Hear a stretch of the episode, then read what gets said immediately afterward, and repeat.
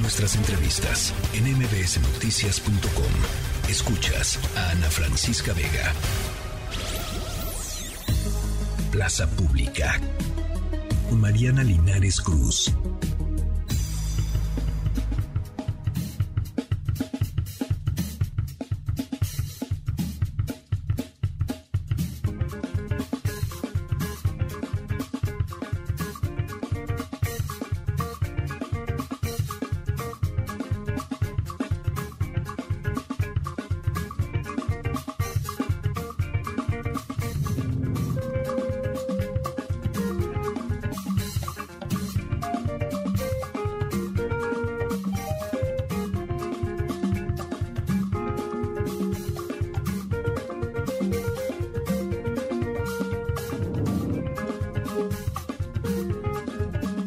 Mariana Linares Cruz. Ana Francisca Vega, ¿cómo estás?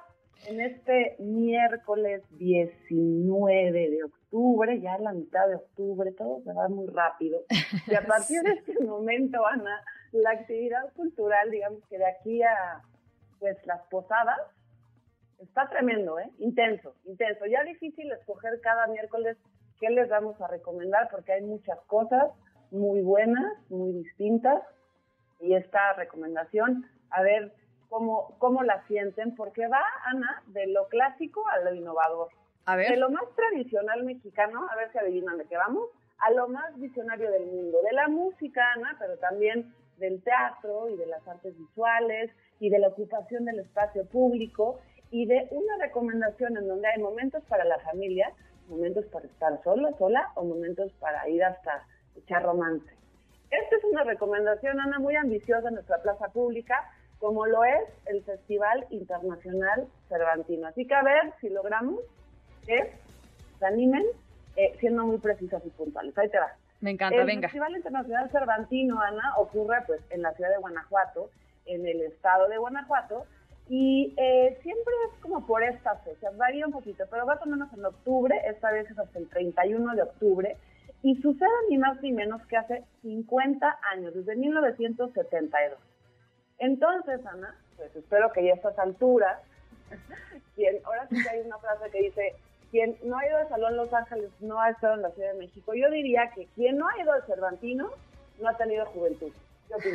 Estoy, estoy de acuerdo contigo. Estoy de acuerdo. Porque el Cervantino, como comúnmente le llamamos, aunque es el Festival Internacional Cervantino, el Cervantino es uno de los festivales más importantes, dicen que de Iberoamérica, pero yo diría que del mundo.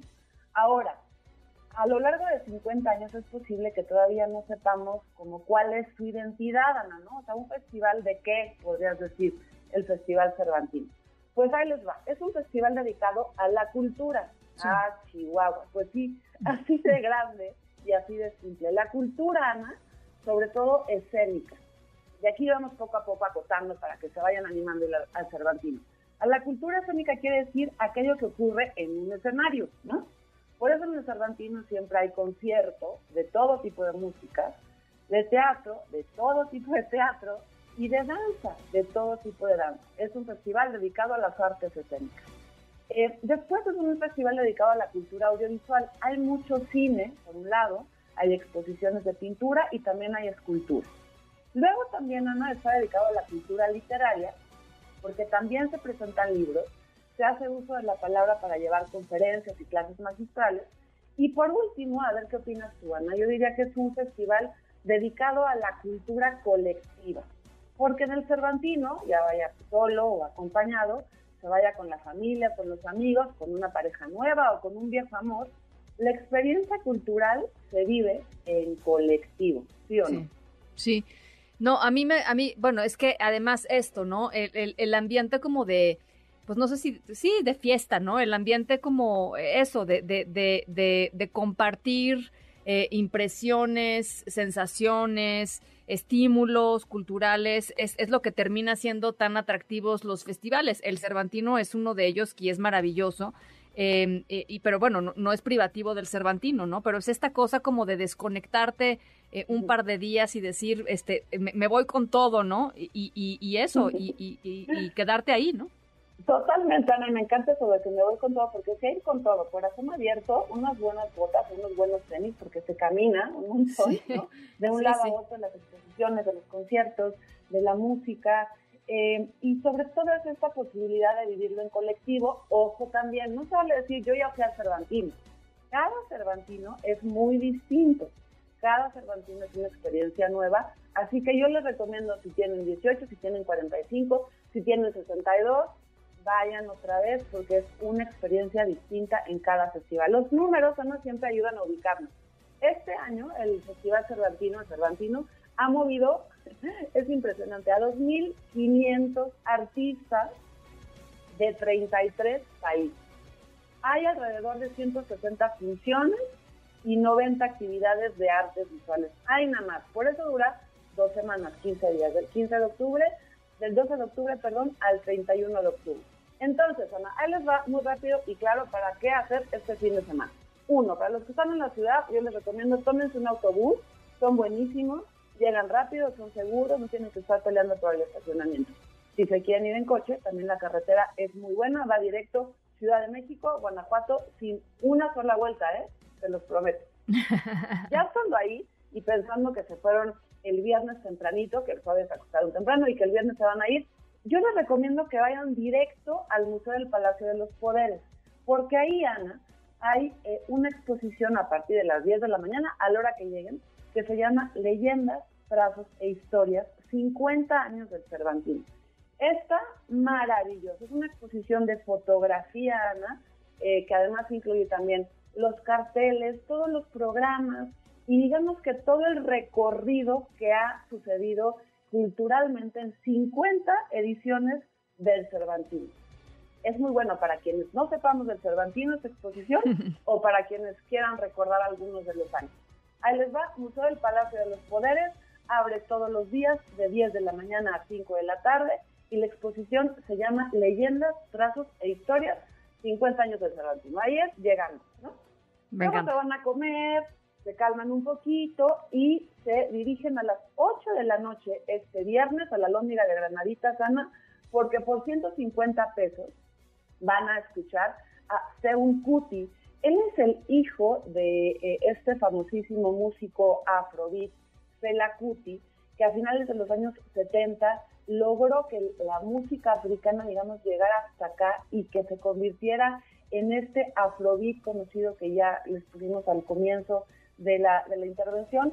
Seun Kuti es de Nigeria, va a estar en un concierto que promete que va a ser baile, pero va a ser distinto, pero va a haber ritmo y percusión, pero va a haber canto y otra vez arte colectivo a las 8 de la noche en la Lóndiga de Granadita. Se duermen temprano, nada de que se desvelan. Y al día siguiente se van a las 5 de la tarde, por favor, por favor, vayan a ver esta obra de teatro de la compañía Nacional de Teatro llamada Olvida Todo.